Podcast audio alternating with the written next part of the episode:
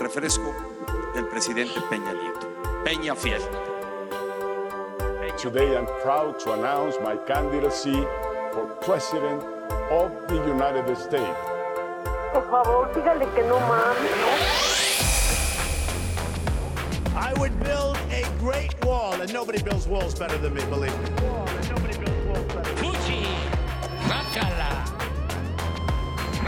Si no es indispensable que salgas, quédate en casa.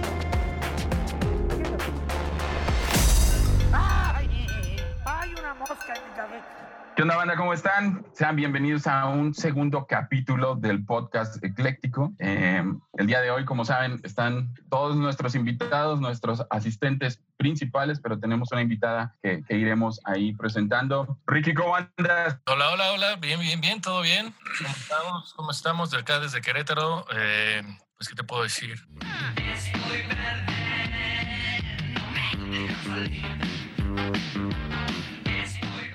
Gracias, quería hacer mi intro. Traes, traes todo el mood para el tema de hoy, Ricky. Tote, ¿cómo anda todo por allá, por Jalisco? Bien, acá desde la tierra de la torta ahogada y donde se dice ocupo en lugar de necesito, todo muy bien. Recibiendo fuerte la noticia de el alargue de la cuarentena, pero pues ya, ni modo, que venga. Pues bueno, para eso estaremos hoy platicando. Los iremos a todos acompañando en esta cuarentena. Ajax, ¿cómo va todo? Todo chido por acá, todo este, pues bien, bien, bastante a gusto, creo. Conciso el gran Ajax y preciso. Gordo, ¿cómo va todo allá en Naucalpan? ¿No se han vuelto locos todavía?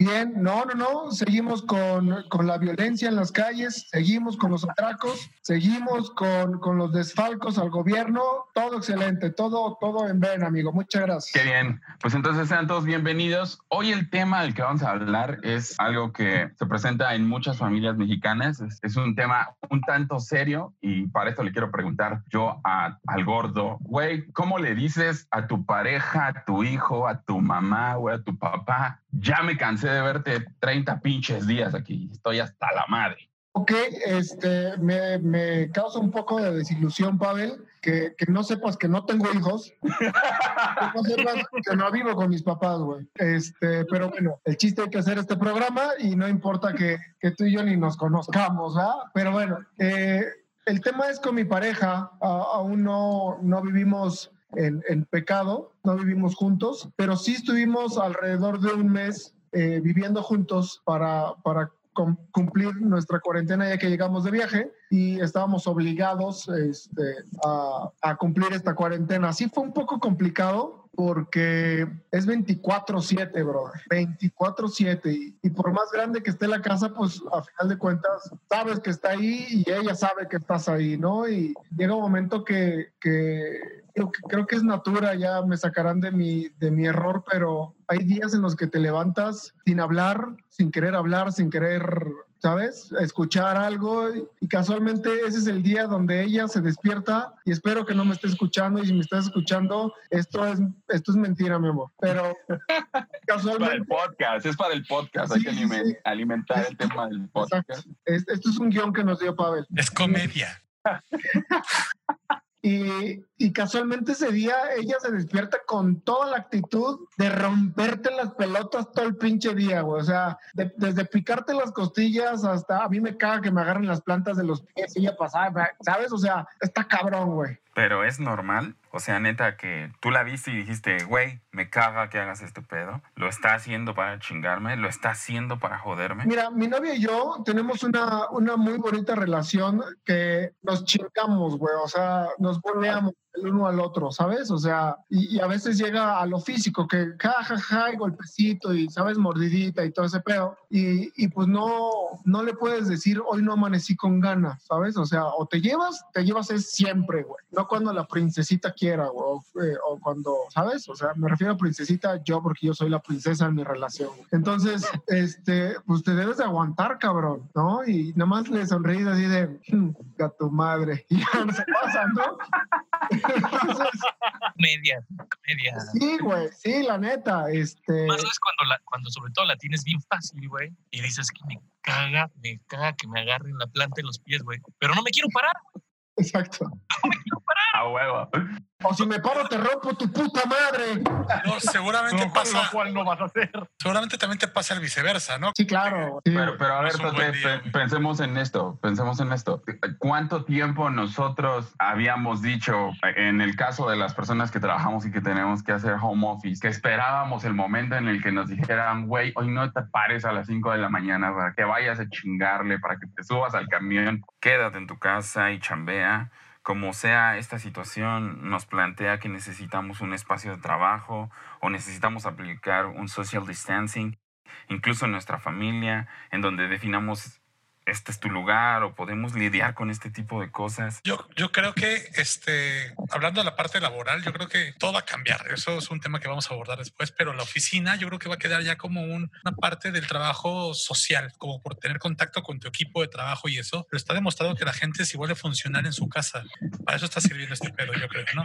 Es igual Hoy de inútil hoy- en la oficina que en la casa. Sí, sí. Güey, pero, pero es algo, algo súper chingón. Hoy Forbes, hoy Forbes 16 de abril, eh, publicó un artículo en donde dice la productividad de la empresa privada y, y gubernamental ha aumentado en un 38%. Entonces este pedo lo tenemos que festejar todos porque hay cosas que van funcionando. Justo lo que estaba tratando, este, explicándote, que era que se demostró que el home office funciona. El home office llegó para quedarse. Cuando pase toda la pandemia y todo eso, el home office va a ser algo real. Las empresas van a tener sus oficinas porque es necesario de repente sentir el calor de la gente, sentir que tienes un equipo, que estás trabajando con alguien y, y la respuesta inmediata. Y este, yo me imagino que mucha gente que, que trabajaba en oficina ahorita está extrañando a su equipo, lo necesita sentir. Pero regresando a lo familiar, que era como lo que estábamos hablando, en mi caso, yo tengo una hija, una hija de tres años, que, que, que hacemos malabares para, para entretener, para hacerle los días diferentes, que, que ahorita ya vimos que viene otro mes y medio más y, y mantener esa cordura y esa, no sé, como, como ganas, las ganas de echarle todos los días para que la niña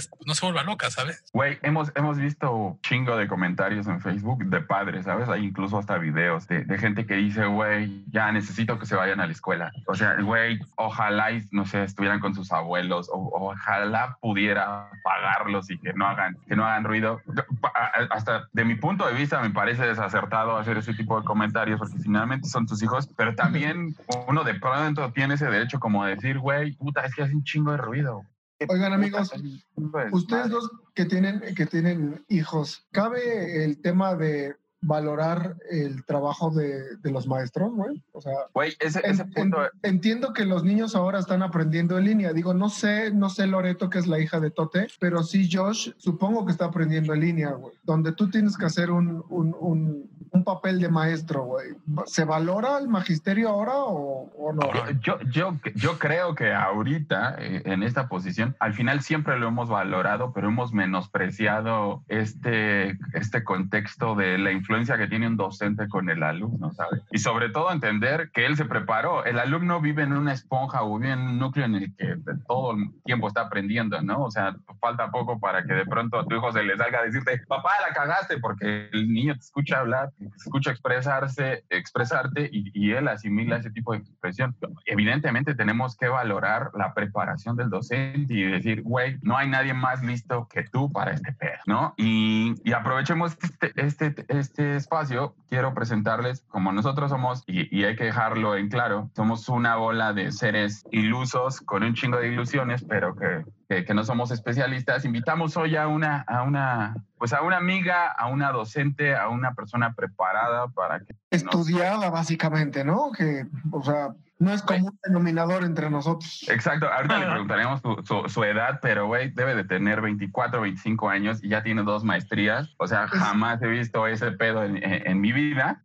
Amigo, No, por pero- educación, a una mujer nunca le, le preguntes su edad. Creo que ya lo tiene pedo en que nos diga su edad. No le preguntaremos su edad, no es necesario saberlo, pero es una persona bien preparada. Entonces está hoy con nosotros Azaria Gámez, que es, les voy a hablar un poquito de ella. Es licenciada en Mercadotecnia por la Universidad Lucerna con dos maestrías en docencia y en psicología. Eh, para que entendamos hacia dónde va el camino de esta conversación, ha impartido talleres a jóvenes con adicciones, a sus, eh, con adicciones psicoactivas, asesoría en penitenciaría femi- femenil para el municipio de Nezahualcóyotl, asesoría en psicoterapia para adultos y jóvenes. Entonces, actualmente es docente, da clases tanto de marketing como de psicología. Entonces, quiero presentar a Saria Gámez, nuestra invitada del día de hoy.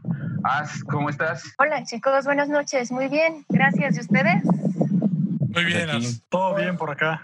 Primero que, que, nada, eh, un aplauso para todo tu currículum. De verdad es, eh, es impresionante. Eh, este, comparado, digo, con el nuestro, Ajax vendió pollo. Este, Ricky, Ricky trabajó en Cinépolis, yo, yo en, en, McDonald's, o sea, bárbara, ¿no? Gracias por estar con nosotros. Muchas gracias. No, qué bueno que estás aquí con nosotros. Y a ver, tú ayúdanos. Nos acaban de anunciar hoy en este pedo que vamos a estar 90 días más encerrados. 90 días más en los que las parejas tienen que pensar en qué hacer, respetar espacio, mentarse la madre, decirse chingadera y media o no decirse nada. Los padres de alguna manera lidiar con la situación que tienen que enfrentar con los hijos. ¿Qué tenemos que hacer? ¿A qué nos enfrentamos de estar 90 días encerrados? Y cada uno, porque cada persona tiene una manera diferente de ver el mundo, cada uno con estos conflictos que de pronto se crean en la mente y en sus emociones, que son inestables, ¿qué tenemos que hacer para resistir estos días más de encierro? Bueno, pues eh, son muchas cosas las que se deben de hacer en estos momentos, ¿no? Em, número uno, pues ser paciente con uno mismo. La cuestión de impaciencia eh, en, la, en los hogares se da bastante porque como le estaban comentando, es una cuestión eh, adaptativa, ¿no?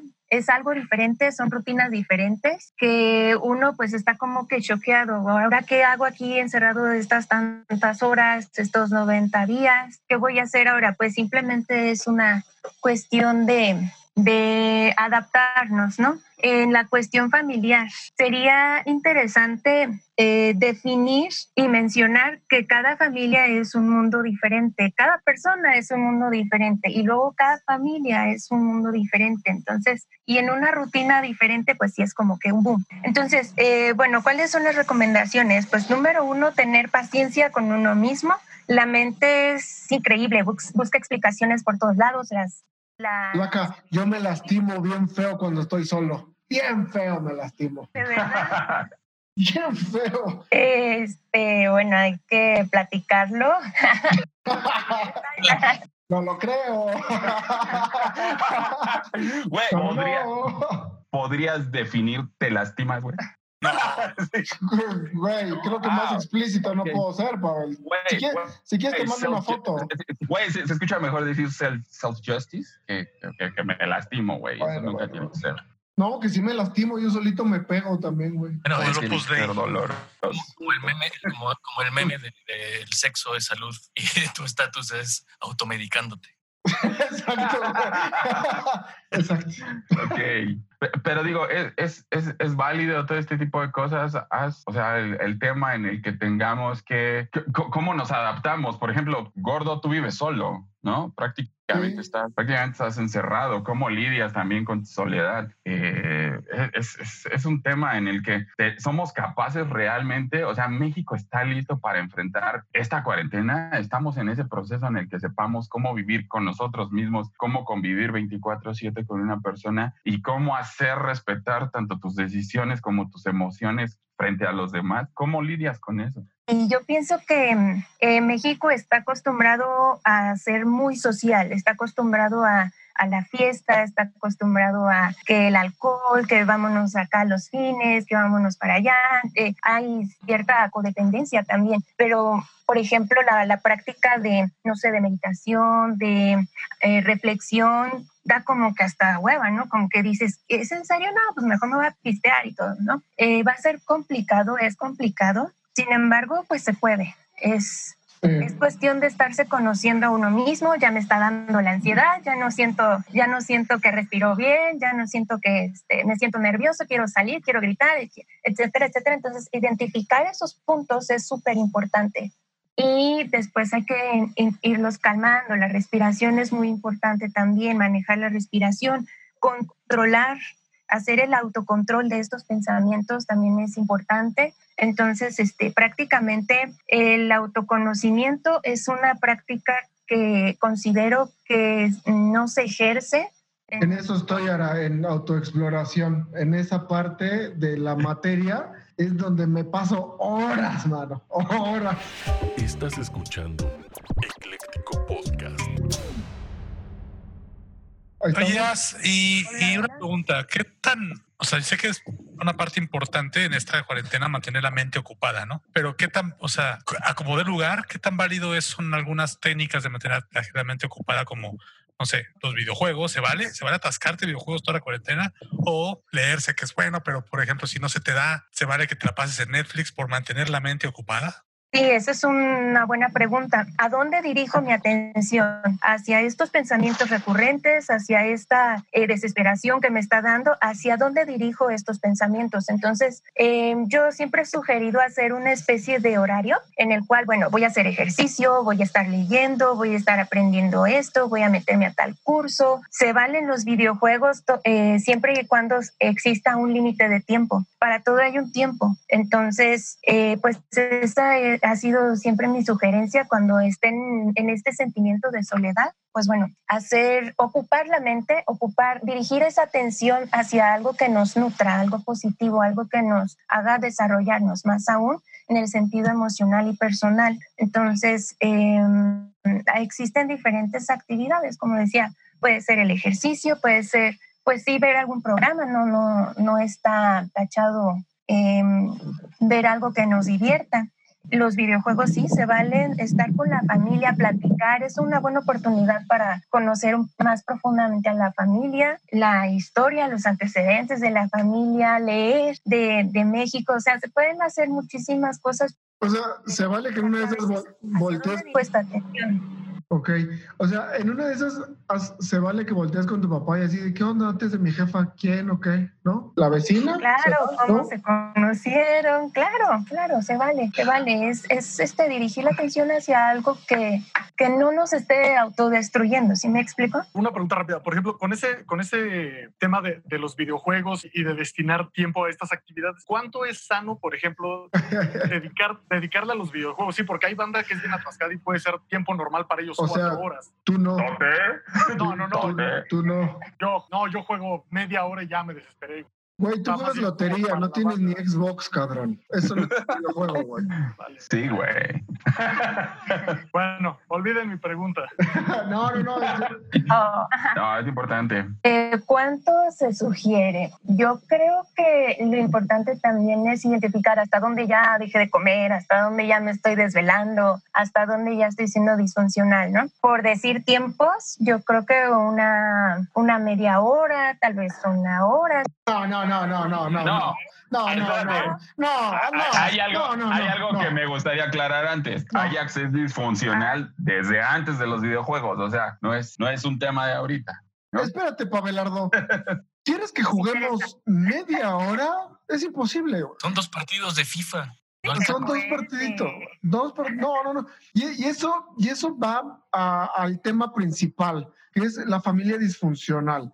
Media hora no te puedes olvidar de tu familia disfuncional. O sea, creo que te tienes que clavar mínimo unos 8, 15 días, nada más que te acerquen un poquito de comida, cagarte en ti mismo, miarte en ti mismo porque, digo, yo, yo no soy el caso, pero si yo estuviera en casa, mis papás son, son, son divorciados, si yo estuviera en casa de alguno de ellos, créeme que yo me, me refugiaría en 35 mil cosas antes que, que, este, que estar 24/7 con ellos. O sea, sí es muy complicado y, y, creo que ahí regresa el tema de la familia disfuncional y cómo cada uno de sus, de sus integrantes se agarra de, de de, lo que pueda, ¿no? De un libro, de un videojuego, de Netflix, de la cocina. Igual y muchos han, han sacado a su chef que llevan dentro, igual y otros, este, no sé, güey, han salido a pintar. Yo ya hice jardinería, yo ya hice pintura aquí en mi casa. Entonces. Es que imagínate, imagínate que hay familias o hay relaciones de parejas donde estaban acostumbrados a, convivir los fines de semana, por ejemplo,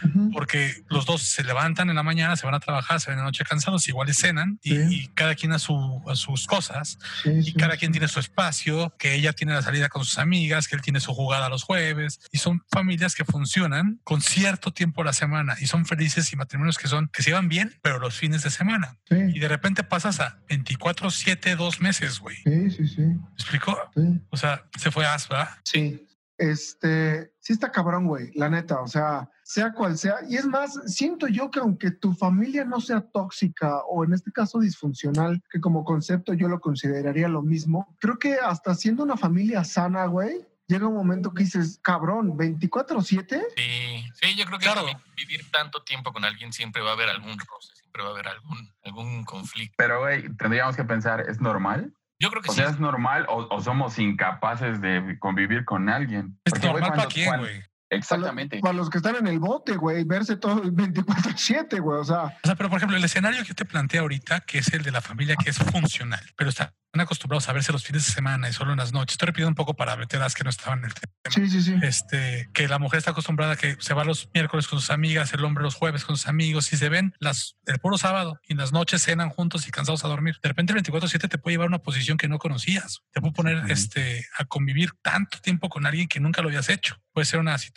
bastante, no sé, te puede poner en jaque y, y tu familia era funcional antes de la pandemia. ¿Me explico? Claro, claro.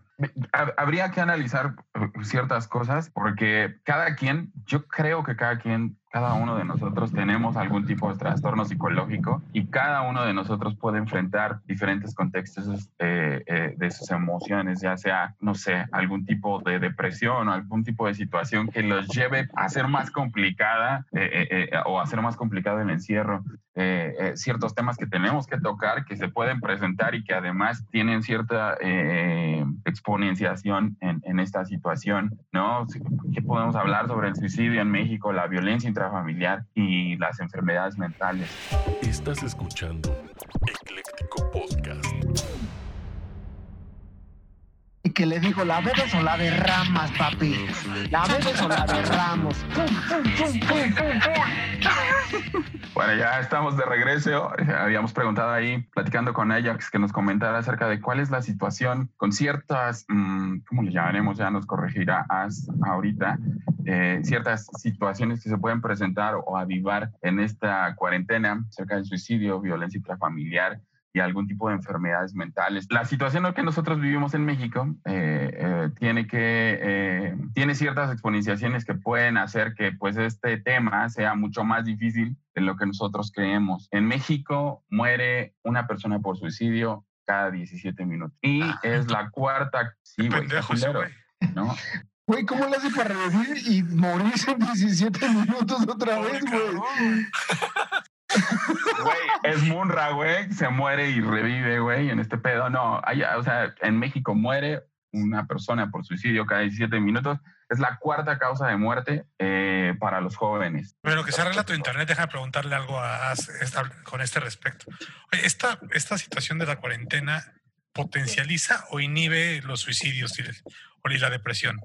Depende de muchas cosas. La tendencia de la, de la soledad sí incrementa, pero pues es saberlo manejar. En- hay familias en las que es un infierno estar ahí, hay familias en las que pueden tomarlo como mayor integridad.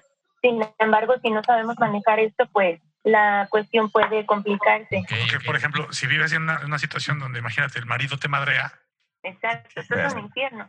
O donde te das cuenta que tu, tu esposa extraña a su novio, güey.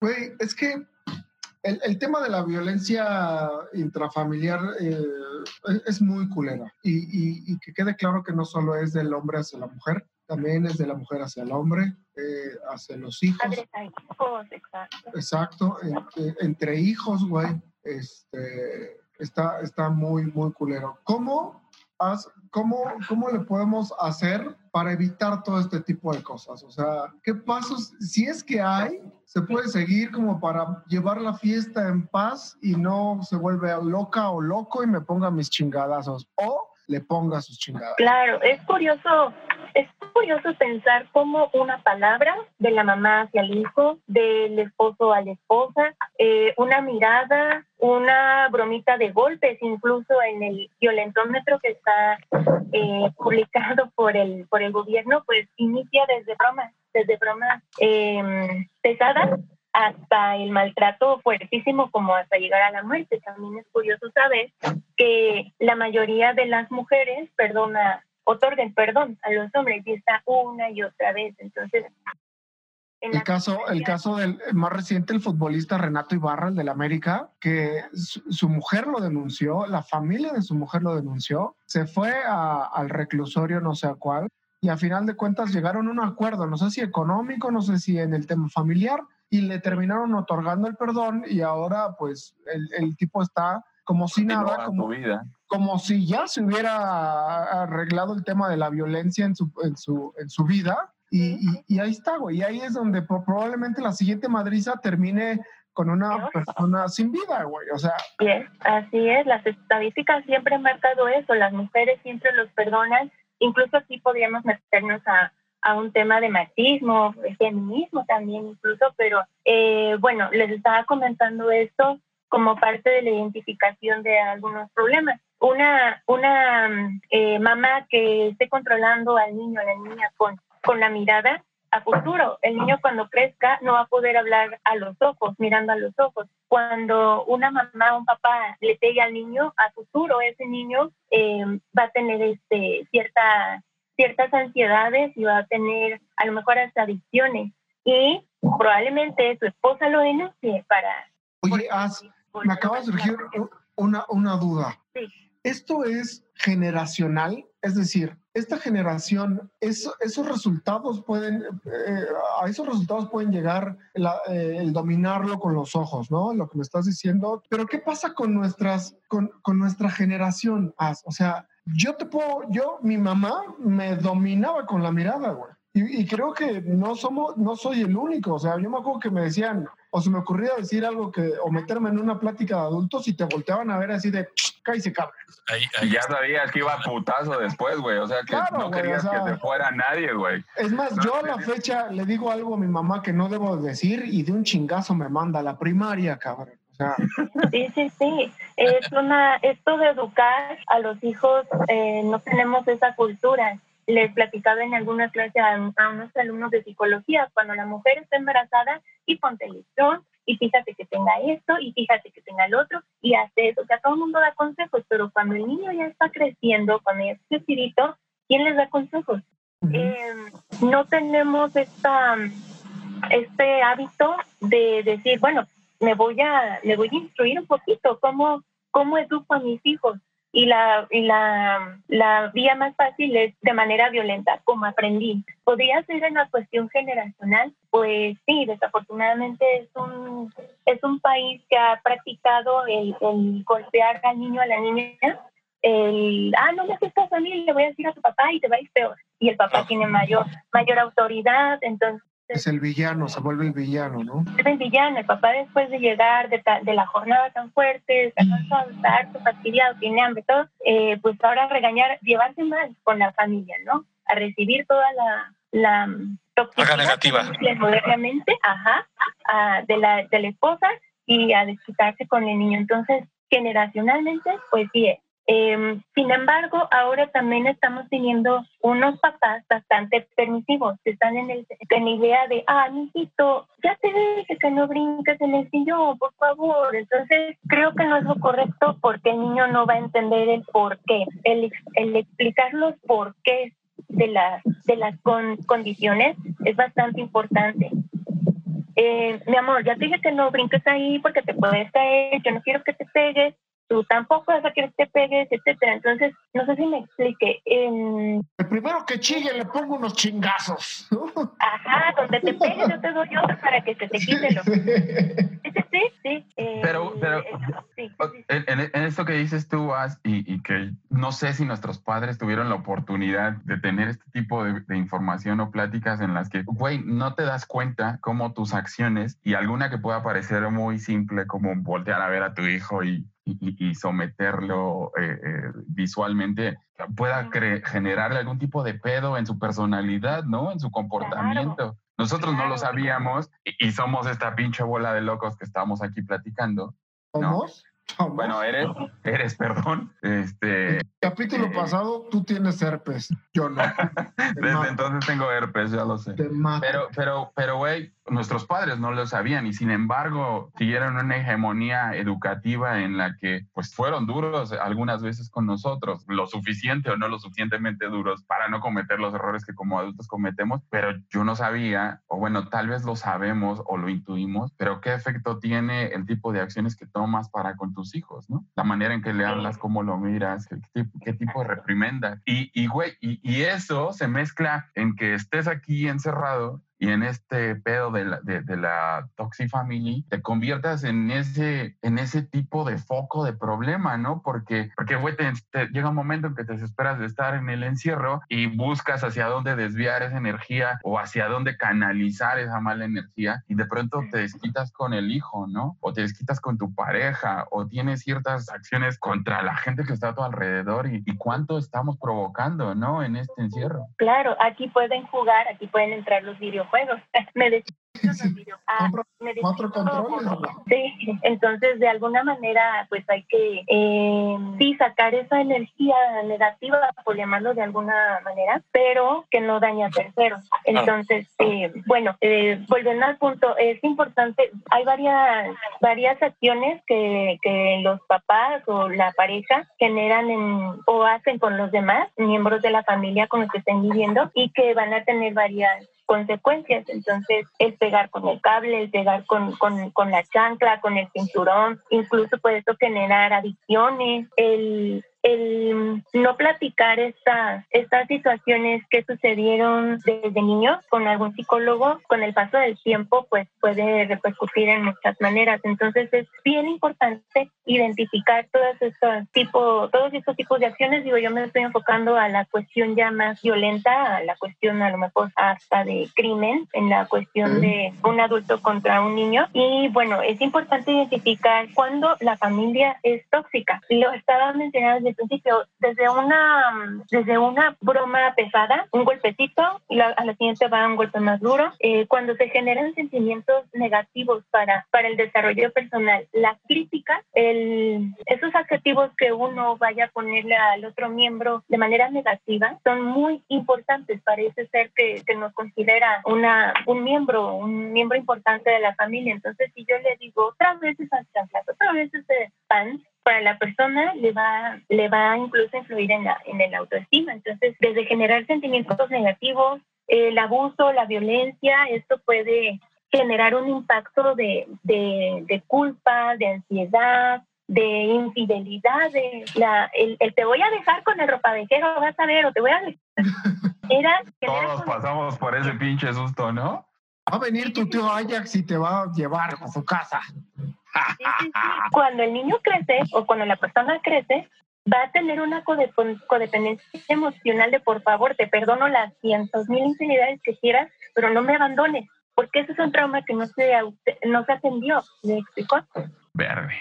Oye, ya que pongamos este escenario, ya que existe la violencia dentro de mi familia o dentro de mi pareja, este, ¿qué, podemos hacer? ¿Qué medidas podemos tomar eh, en tiempos normales y en tiempos de esta cuarentena? Porque pues, la gran mayoría de autoridades están en su casa, por lo que yo sé. O sea, ¿qué se puede hacer?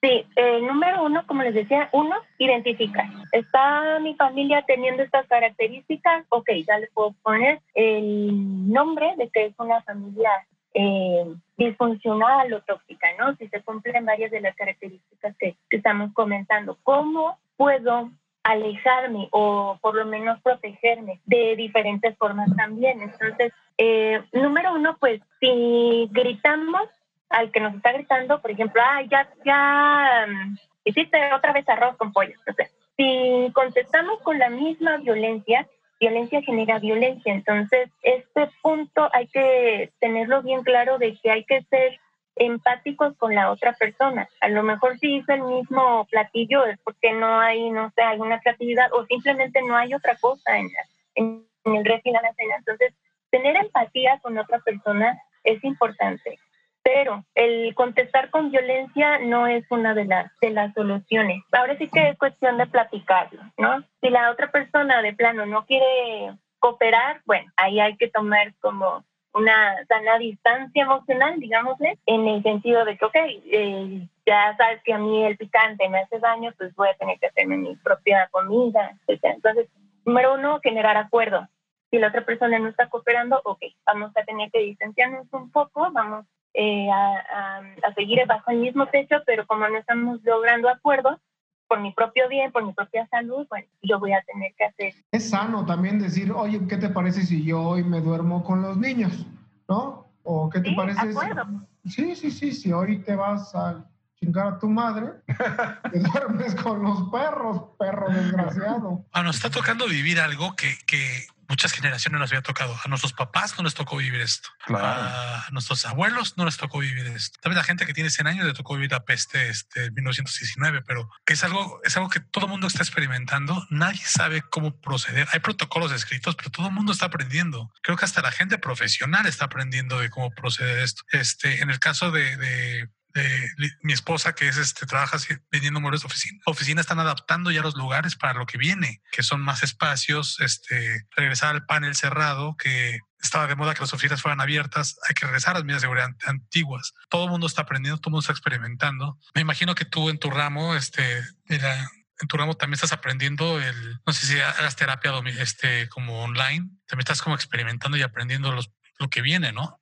Eh, bueno, no estoy dando terapias online, pero sí me toca echar los ánimos a los a los amigos, a la familia, porque eh, curioso que como a la primera semana, segunda semana más o menos, estaban que ya no, ya no avanzaban. Entonces, pues sí, o sea, no, el apoyo entre todos en lo más que se pueda. Fui, fui el único, o soy el único en esta pandemia que luego digo, ay cabrón, como que me hace falta el aire, como que ya me ando enfermando, como, o sea, ninguno de ustedes ha tenido como que esa sintomatología psicológica, güey. Güey, no, no solamente eso, o sea, una, creo que, que vivimos, como lo dice Tote, y, y, quiero hacer hincapié en esa situación, o sea, es una, nadie, ni los especialistas ni las autoridades habían vivido una, una situación como esta. Al no vivirla, tenemos que entender hacia qué en qué dirección se está en este momento viviendo lo que es importante. Que quiero recalcar, recalcar algo que, que, que, me, que, me, parece interesante. Yo no sé si todos tenemos, creo que la pandemia que tenemos como, como memoria es H1N1 y fue totalmente distinta a esto. Y, e incluso los canales de información no eran es, tan precisos. Es, es, válido todavía eh, ponerlas en comparación, güey? Yo creo que no. Wey, es no que yo, pero, pero espérame, yo lo quiero poner en comparación por algo bien importante. En aquel momento nos centramos en que el tema de acción era responder a la pandemia. Lo que han hecho las autoridades actuales es responder al reporte de la pandemia, pero también responder a todo el tipo de circunstancias que se propician por la pandemia. Es por eso que este, hablaron, por ejemplo, de la salud mental, las transfusiones de sangre, cuáles son las acciones con referencia a la violencia familiar. Entonces, al estar encerrados, esto toma un poder mucho mayor y se exponencia mucho en un incremento este, de, alto nivel. Imagínate, es, es decir, güey, la atención de las autoridades, de las autoridades está propiciando en atender la, la pandemia. ¿Cómo yo me voy a sentir con la seguridad o con la confianza de acercarme a alguien y decirle, güey, estoy viviendo esto? Porque es justo lo que tú dices. De pronto, incluso siento que hay cierta reprimenda hacia nosotros mismos, ¿no? Cuando de pronto dices, güey, hoy tengo una pinche hueva, no me quiero parar, hoy no quiero hacer nada, ¿no? Y dices, güey, ¿cómo voy a responder a eso? ¿Cómo, ¿Cómo me puedo acercar a alguien y decirle, güey, hoy siento eso? Tú mismo lo estás diciendo, hoy soy el único que le pasa eso. ¿Cuándo nos hemos sentado a decir, güey, ¿cómo te fue? ¿Cómo te sientes? ¿Qué es lo que has estado viviendo? ¿Cómo vives tu ansiedad? ¿Cómo vives el pinche calor que te está matando allá? ¿No? Ese tipo de cosas que a lo mejor pueden ser muy simples y las podemos resolver con mucha sencillez, pero el estado de ánimo, la situación en la que estamos es totalmente con, con no sé, eh, eh, completamente eh, exponencial y no sabemos cómo reaccionar a ella. Yo, quería, yo no lo había pensado. Yo quería rescatar un poquito que algo que se pasó de largo, el tema que quería tocar Edwin, que es el de la sintomatología psicológica que te da. A mí, por ejemplo, me da a las 7 de la noche escuchar a la voz de Gatel, ya me provoca como una ansiedad. Ay, me estoy enfermando. Güey. No, o sea, ya, no, ya me, me, me, no, no me siento bien de escucharlo, güey. Tú, te, ya... tú, tuviste una falsa alarma, güey. O sea, tú estuviste con la idea unos días de, de que probablemente sí, sí. tenías COVID, güey. Sí, sí, sí.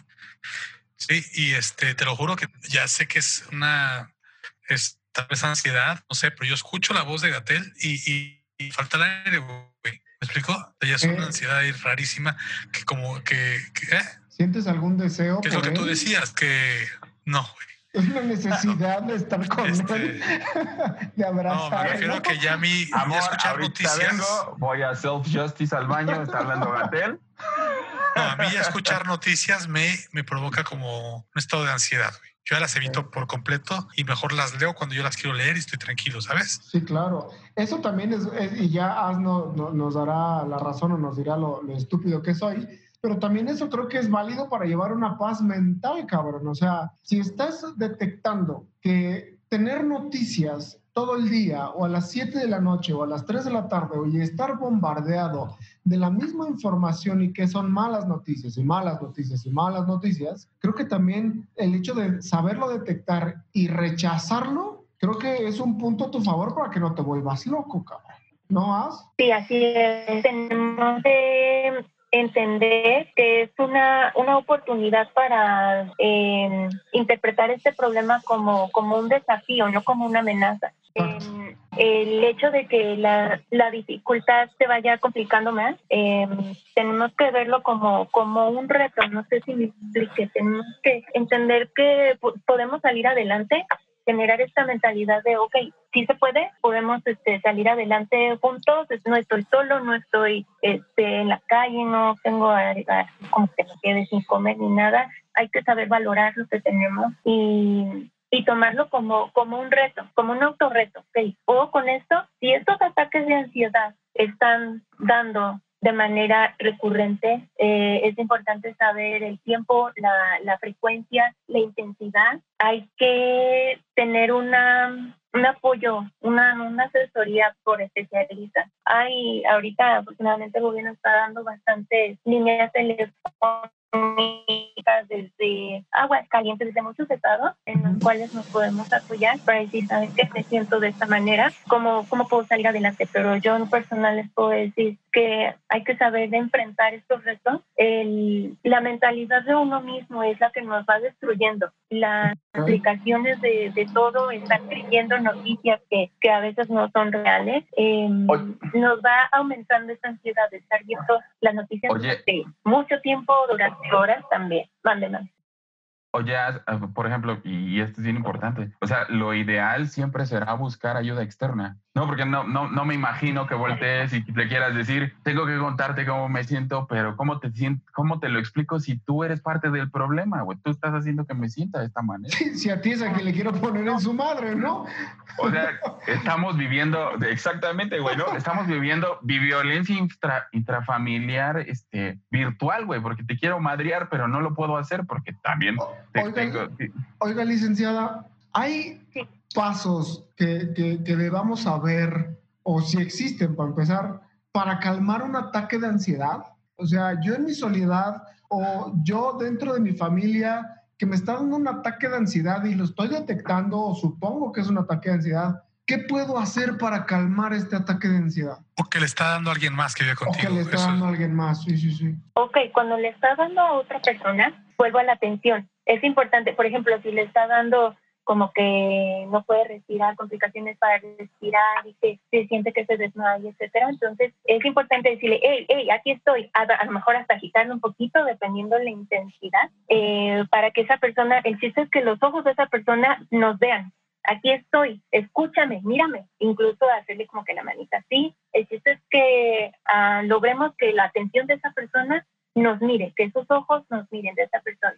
Aquí estoy contigo, estás bien, tranquilo, hablarle, hablarle para regresar, porque esa persona, su mente ahorita está al 2000% en una crisis. Entonces hay que alejarla, hay, hay que alejar esa mente de ahí en- y, y hay que jalarlo hacia la, hacia la hora, porque ellos están a ver así como que volados y hay que decirles, no, estás aquí, estás conmigo, estás bien, estás en la casa, calma. Eh, después, posteriormente hay que hacer el, el ejercicio de las respiraciones. A ver, respira conmigo fuerte, inhala, reténlo, exhala, otra vez, otra vez. Y eso automáticamente, incluso biológicamente, ayuda a que el cerebro genere eh, sustancias químicas para que vayan relajando poco a poco. Eso si le pasa a una persona externa.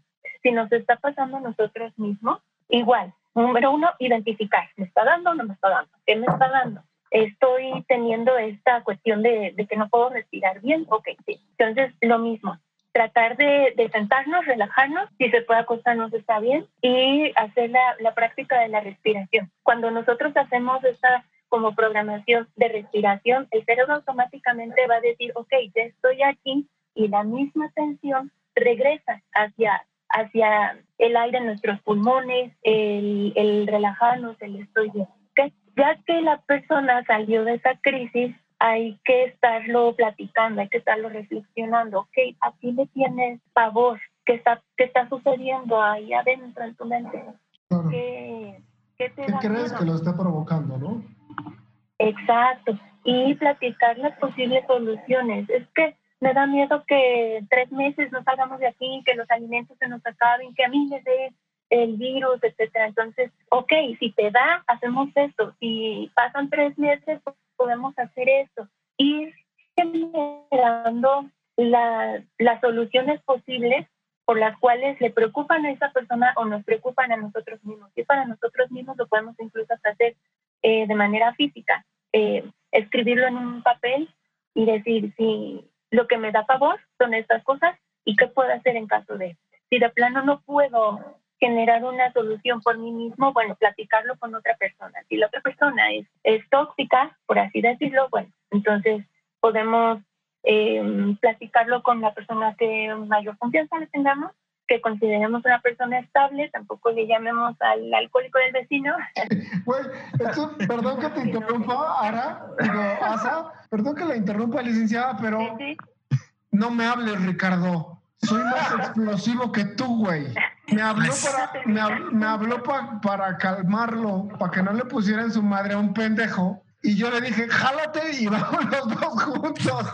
Digo, antes de la pandemia, ¿no? No no nos vayan a regañar. Ri- Ricardo, yo no soy la opción, güey. Para ese tipo de cosas, yo no puedo, güey. Qué bueno que me comuniqué contigo, Dude. Qué bueno sí, que la neta es que no contigo, sabía güey. lo que hacía. No sabía lo que hacía, güey. Guarden esa anécdota para el siguiente episodio. O sea, la, la, la incertidumbre es un combustible de la ansiedad. Güey, porque además eh, es tan, tan un combustible que creo que has hizo referencia a tres preguntas que nos hemos hecho muchos, ¿no? O sea, me voy a, me, me voy a enfermar, me voy a quedar sin, este, ¿cuánto tiempo voy a estar aquí? ¿Se va a Ah, acabar chinga. el alimento? Ah, chinga, ¿me gustan los hombres? ¿No se lo han hecho a ustedes? ¿No? Güey, ya lo sabíamos que te gustaban, pero así te queremos.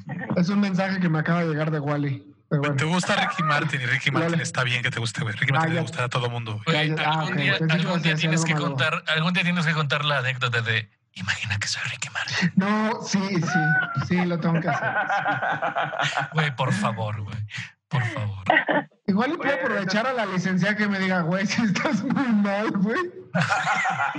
No, no, no, no estás mal, güey, porque finalmente es tu derecho, eso no es una enfermedad, güey. Deja, deja pongo en contexto, digo, yo creo que eh, ya, ya lo entendió. Licenciada, estoy enamorado de Ricky Martin. Y, y lo cabrón es que él también, o sea, él también, pero Está enamorado de él mismo, güey, porque a ti no te conoce, güey. está casado, idiota, déjalo en paz. Yo me quedo un poquito, perdón por sacaros del chiste, pero me quedo un poquito de, de- o sea, mucha gente que nos va a escuchar, yo creo que está pasando incertidumbre. Yo creo que es el común denominador en todo el planeta, güey, la incertidumbre. Y la incertidumbre es un potencializador de la ansiedad. No estamos hablando de que tenemos, tal vez no ataques gravísimos de ansiedad, pero tal vez tenemos la ansiedad presente en muchísima más gente que, que nunca. Güey, sobre todo identificar cómo respondes a la ansiedad, ¿no? Y creo que aquí como- influyen mucho las redes sociales, güey. En eso que acabas de decir, Tote, que puede generar una incertidumbre colectiva, una pinche imagen de esta gente que le encanta ver arder el mundo, güey. Una imagen sin la responsabilidad se vuelve viral y puede generar una incertidumbre colectiva, güey, que puede Sí, derivar en cosas peores, güey.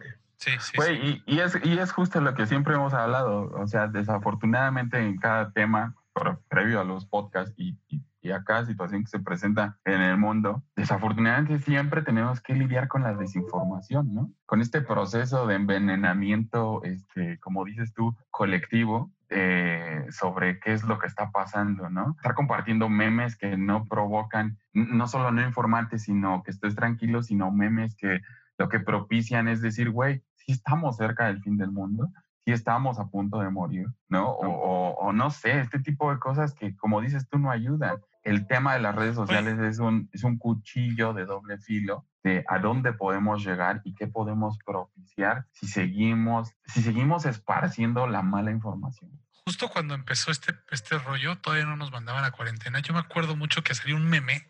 A mí me llamó mucho la atención de, de, de Walmart. ¿no? Me un comunicado de Walmart con la, con la tipografía oficial de Walmart. Todo súper bien hecho diciendo que Walmart iba a limitar la entrada a grupos de 10 personas y, y, ya se estaba acabando el, el, producto y que entendía la gente que iba a desabasto. Y ahorita, a lo cual, a lo cual amigo, pero ahorita ya se puede volver realidad, ¿eh, güey.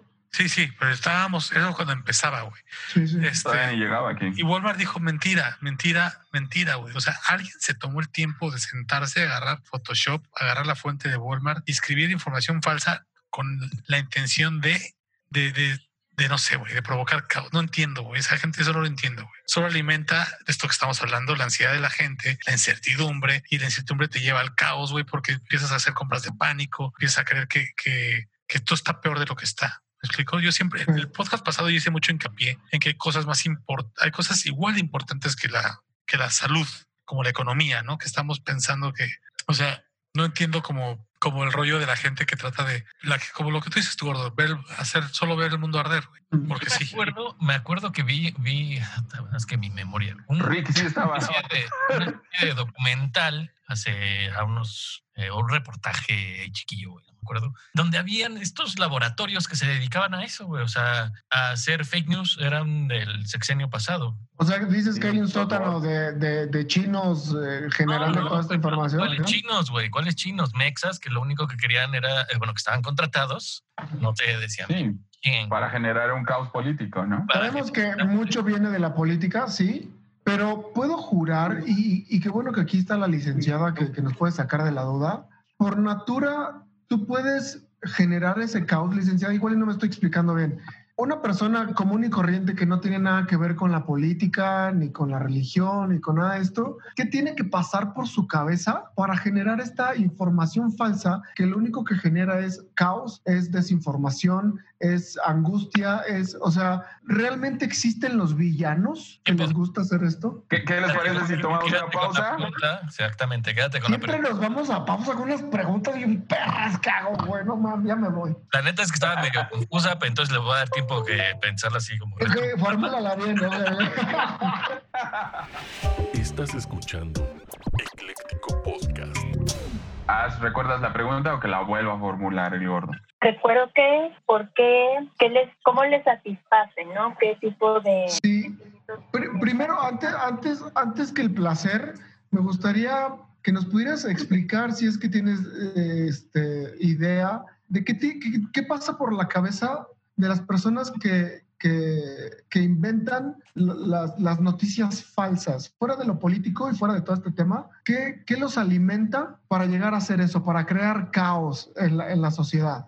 Pues yo creo que les genera varias satisfacciones. Uno, llamar la atención, otro, generar interés o hasta poder. Eh, ustedes saben que hay personas que lo, lo, primordial para ellas es estar como que ensuciando o, o ganar incluso rating, ¿no? De, de, el interés de otras personas. Entonces, pueden ser varias las explicaciones. O sea, ¿esto puede ser hasta por un like? Sí, sí, claro. Hasta, hasta por histeria. Sí, el, las personas para llamar la atención, por simplemente llamar la atención por cuestiones de, de la infancia, bueno, no, o sea, la, la, la, familia, por cuestiones de... para Los llamar miraban feo de chiquitos. Muchas cosas, sí, pueden hacer muchas cosas, muchas, incluso desde lo digital hasta lo personal, lo físico, autolesiones, etcétera. Entonces, pueden ser muchas las explicaciones y considero que la más eh, repetitiva es llamar la atención, estar generando cambios de querer cambiar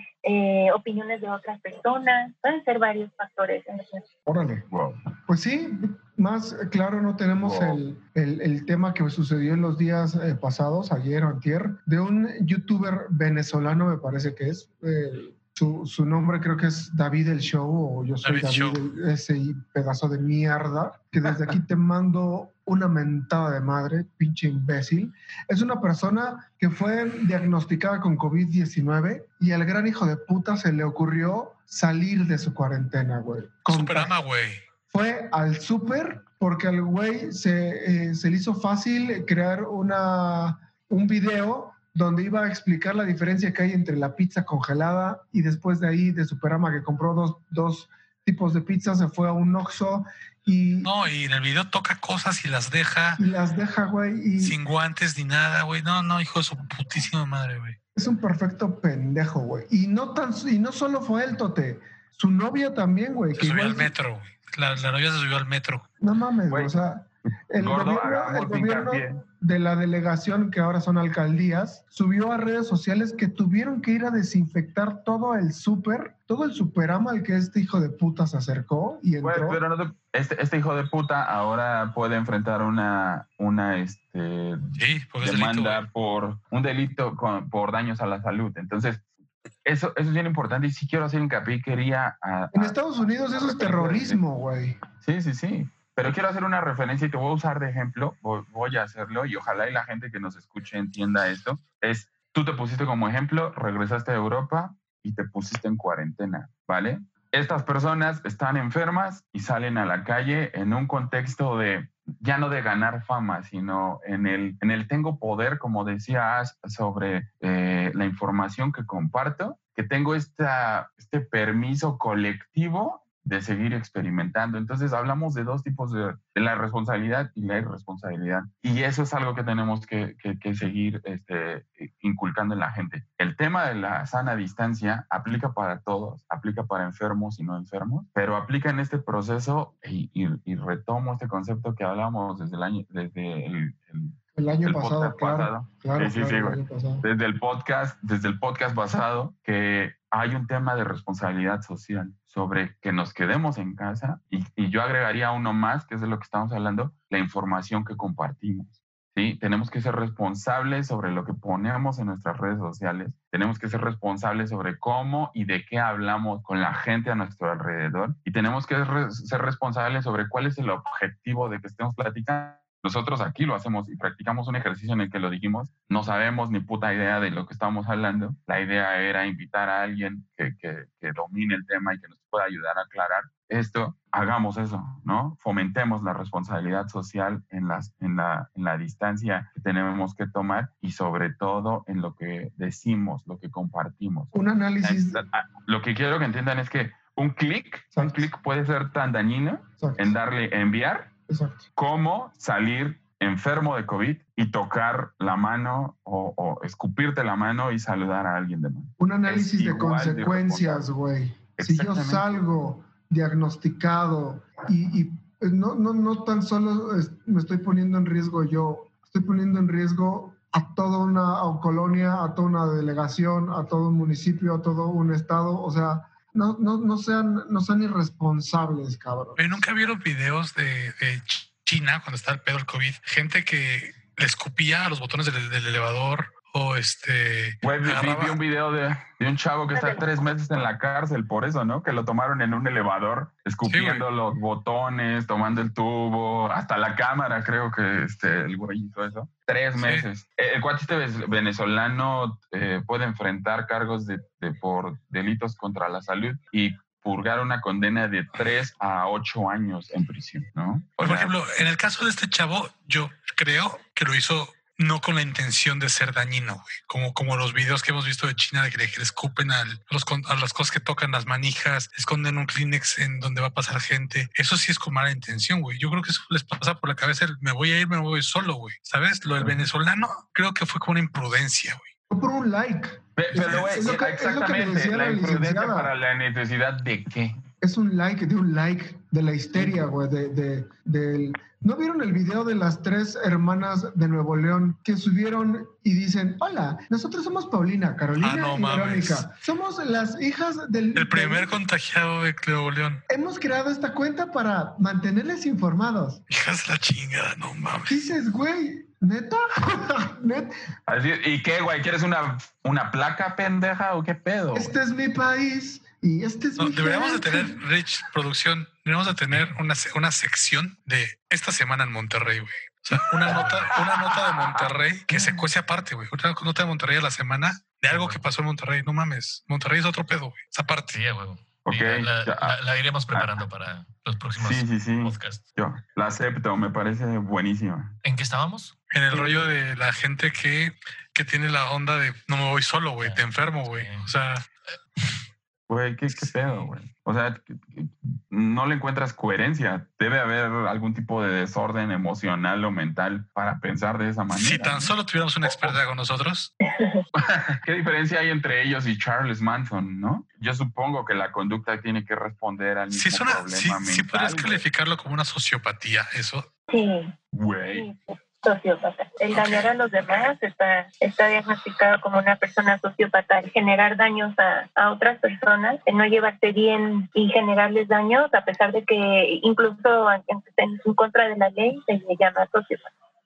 Sí, que eh, aclarado el tema, este, pues yo creo que conocemos muchísimos y creo que no sé si existe el porcentaje de, de cuánta gente sociópata está entre nosotros, pero creo que hay miles y miles tan solo, en- tan solo en Facebook, ¿no? ¿Cuánta gente no, no, este, no agrede a, a las, a, las, a las celebridades o a las personalidades, a las personas públicas con, con el simple hecho de que lo pueden hacer, ¿no? Claro, y que no hay ningún tipo de... Y, y- y se resguardan en este argumento de la, de la libertad de expresión, del derecho Claro. a, a opinar sobre todo, y, y tienen esta, esta mala, no sé qué llama, cómo llamarle, actitud o esta aberración de siempre eh, hacer el comentario agresivo, ¿no? Lascivo, que, trate de propiciar algún tipo de consecuencia colectiva que, nos lleve a todos a reaccionar de esa manera. Y, y, y es bien importante que entendamos si hay algún tipo de límite, ¿no?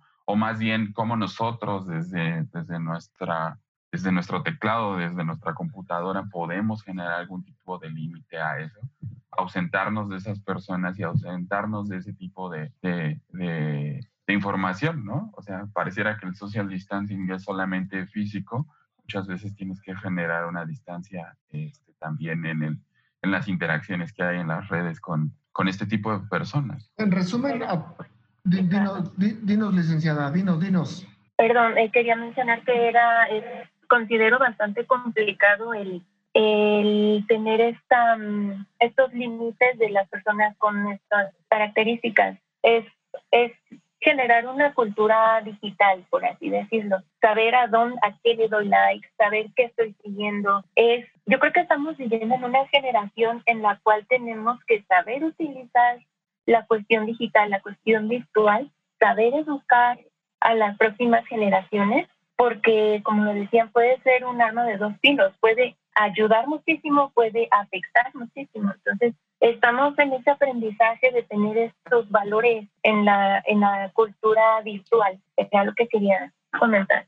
Pues bueno, en, re- en resumen de todos los temas que hemos hablado, de las, de las familias tóxicas, de la violencia intrafamiliar, de las enfermedades mentales que a veces este, pueden llegar hasta un suicidio, de, de- de si estamos o no preparados para la cuarentena, de cómo, de cómo eh, dentro de esta situación que estamos viviendo, cómo nos influyen las redes sociales, les quiero preguntar algo a todos en general. ¿Cómo nos podemos ayudar los unos a los otros? Entre amigos, entre familia, entre, no sé, parientes, ya sea con una llamada, con una videollamada, con un, con un abrazo, con un consejo. ¿Cómo, cómo, ¿Cómo nos podemos ayudar para pasarla más suavecito?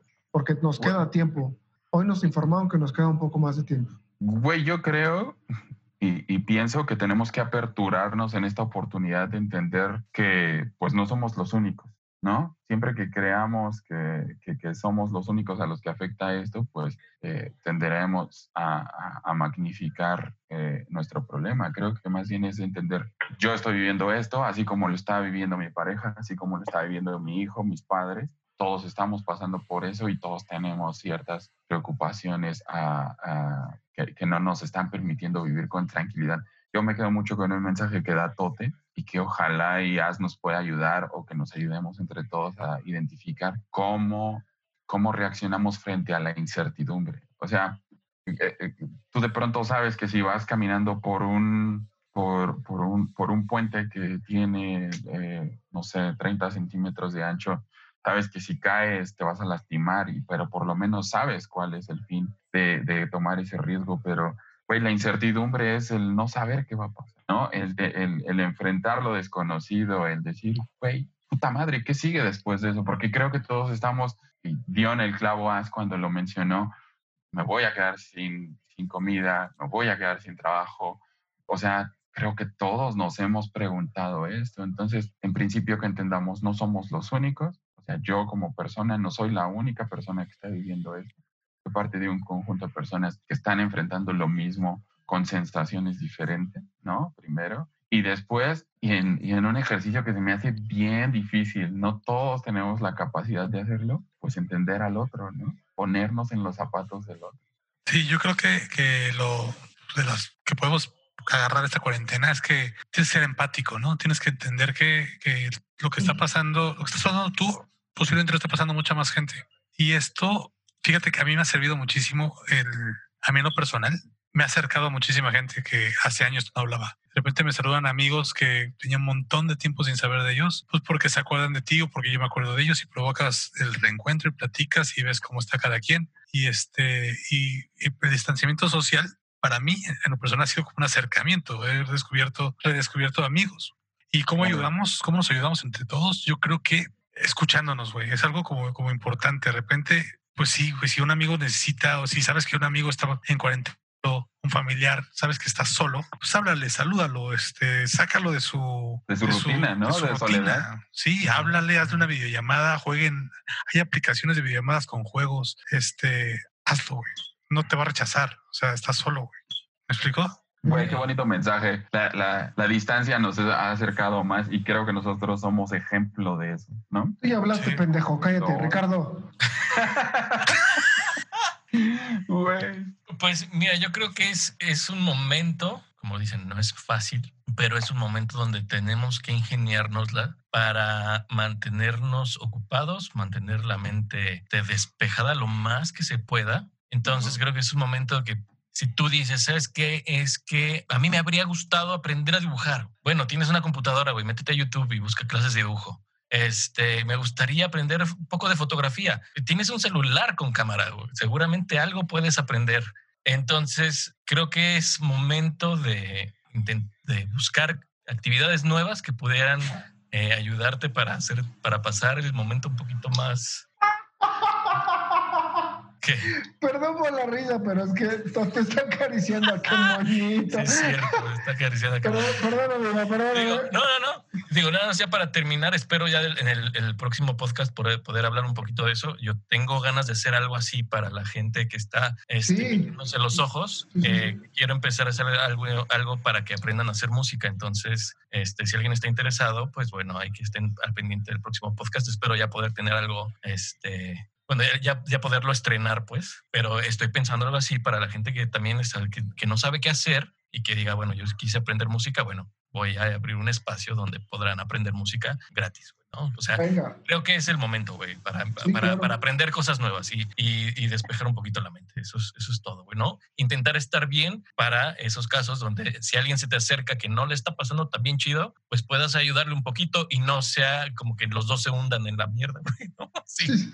Estoy No a también. No mí, güey. Eso, no te voy a hablar a ti, cabrón. Pero No sí, o sea, estoy triste y yo también, güey, pues los dos nos vamos al hoyo, güey, ¿no? O sea, por lo menos así como... Hay que valer madre juntos. Abrázame. Sí, güey. Güey, estás Por favor, yo también tómele- vamos a morir, por, güey. por favor, alguien tómele una fototote, güey. Esa va a ser eh, la, la miniatura para este episodio en YouTube, güey. Listo, güey, tomado. Licenciada, tu, tu- tu reco- tus recomendaciones, tus, tus consejos tú eres una persona estudiada, no como estos tres pinches pelabustanes que un güey está haciendo mímica con qué monito.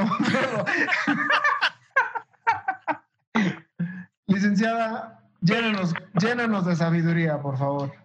Yo creo que englobaría el qué hacer en dos puntos. Uno, identificar y dos, actuar. Un, en el primer punto, identificar si está pasando algo conmigo mismo o si le está pasando a la persona que está conmigo. Si me está pasando a mí mismo, bueno, ¿qué voy a hacer al respecto? Es importante pensar antes de actuar, porque a veces, muchas veces, actuamos por impulsos. Ya me desesperé, ya voy a gritar, ya me voy a salir de aquí, voy a agarrar una botella de alcohol, ya, y entonces empezamos a, a tener bastantes conflictos. Si es la otra persona, igual, vamos a, a a entenderlos. Tenía, estaba mencionando la empatía, vamos a aplacar cómo te sientes, cómo te puedo ayudar, qué, qué es lo que te preocupa, cómo lo podemos resolver. Es una cuestión que, que no está en nuestras manos, pero sí está en nuestras manos tener ese autocontrol. Entonces, em, para ser más concreta, uno, identificar si nos está pasando a nosotros o si le está pasando a, a una persona cercana.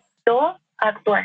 Para identificar existen varias características, como ya lo hemos comentado, el, el generar conflictos como eh, de manera verbal, de manera física, de muchas maneras. El estar dañándonos o dañando a terceros. Entonces, si estamos viendo algunas de estas características, ok, alerta. Dos, actuar insisto en actuar, pero es importante no actuar por impulso, es importante actuar con esa eh, mentalidad, con, con, el, con el cerebro en un balance. Eh, no voy a ponerme a gritar, no voy a ponerme a, a pegar, no voy a ponerme a discutir. Tengo que, uno, calmarme o calmar a la persona. Dos, ¿qué vamos a hacer al respecto? Eh, es importante también tener esta parte de vivir vivir en armonía. Puede, insisto que puede ser una muy buena oportunidad para dirigir esta atención hacia muchas cosas. Podemos hacer una lista de qué me gustaría hacer. Voy a, voy a ponerlo como un reto para mí mismo. ¿Qué me gustaría hacer en este mes? Me gustaría aprender a tocar guitarra, me gustaría aprender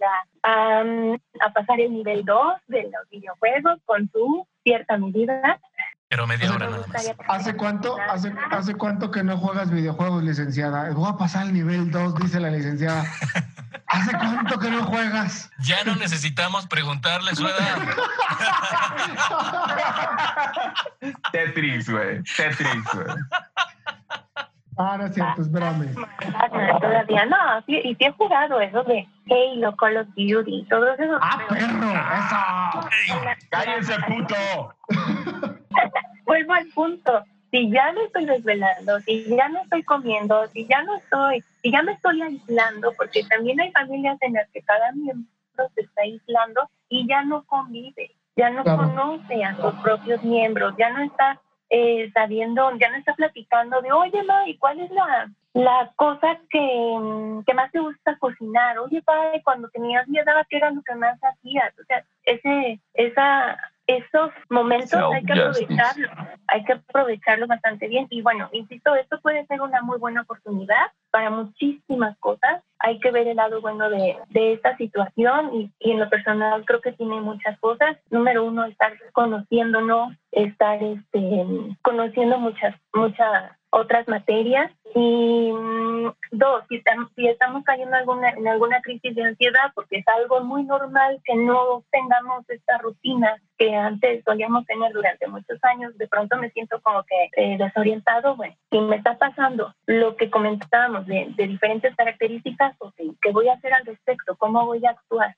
¿O cómo le voy a ayudar a la persona que está conmigo? Perfecto, buenísimo. Este... ¿Tu gordo quieres concluir con algo? Ajax, como siempre, se nos, se nos adelantó. No digas eso, mamá. ¿En serio se nos adelantó? No, no se nos ha adelantado. No, no, no. no, Se, se nos fue. Solo se Dios, fue, Dios lo tenga en su santa gloria. Él era muy hereje, fíjate. Él era muy hereje.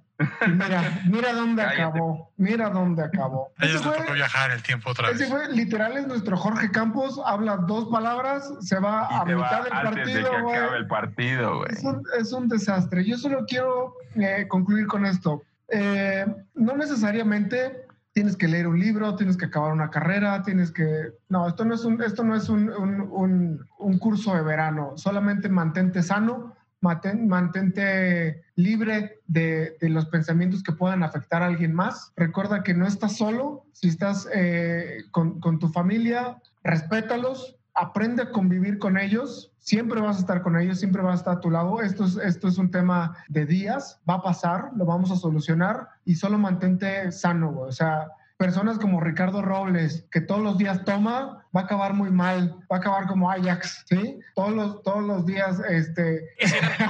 Rol, o sea, Ajax vino a quitármelo. Yo tenía que ser Jorge Campos de este podcast.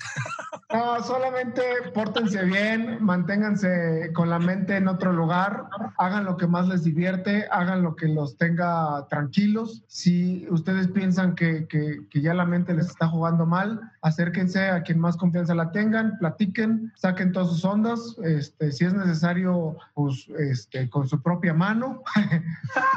Self-justice. Exacto. Self-justice. A veces es, a veces es bueno sacar el estrés de esa forma. Este, No solamente lo sé, si, si lo haces en el baño, procura que, que no lo vaya a utilizar alguien después. Y ya, los quiero mucho a todos. Este, ojalá y sueñen conmigo, desgraciados. Todo con medida, mi ya no te lastima. Ojalá y no, güey. Ya, cuídate mucho, gordo. No, no, no- Gracias, hay que agradecer la presencia de nuestra invitada. Espero que, que nos acompañes en algún otro episodio, porque quedaron con muchas cosas inconclusas, este, o un- algo más especializado sobre un tema en específico, porque ese quisimos como nada más abordar lo de la, lo de la pandemia y creo que se, se, puede, se puede aprovechar mucho más tu conocimiento en otro episodio si nos concedes el honor en alguna otra ocasión. Te, agradez- te agradecemos todos que estés con nosotros y nos hayas ilustrado a esta bola de ignorantes. Este, muchas gracias. Muchas gracias a todos. Gracias, licenciada. Muchas gracias a todos los que nos acompañan. Ya nos pueden seguir en nuestras redes sociales, YouTube, Spotify, Sí, Anchor. este, Vale. Pavel, regálanos nuestras redes sociales, nuestro canal de YouTube, por favor. Eh, ecléctico, ecléctico PC, así nos pueden encontrar. Nos pueden encontrar en Ecléctico en Facebook, Ecléctico PC en Spotify y nos pueden encontrar en Ecléctico PC en YouTube, ¿sale? Entonces ya hay, hay diferentes canales en los que pueden escucharnos. Nos vemos la próxima 30 días más, 90 días más. Que nos vaya chingón a todos. Estamos a sus órdenes. Adiós. Gracias. Ay. El refresco del presidente Peña Nieto. Peña Fiel. Today I'm proud to announce my candidacy for President of the United States. Por favor, dígale que no mames. I would build a great wall, and nobody builds walls better than me, believe me.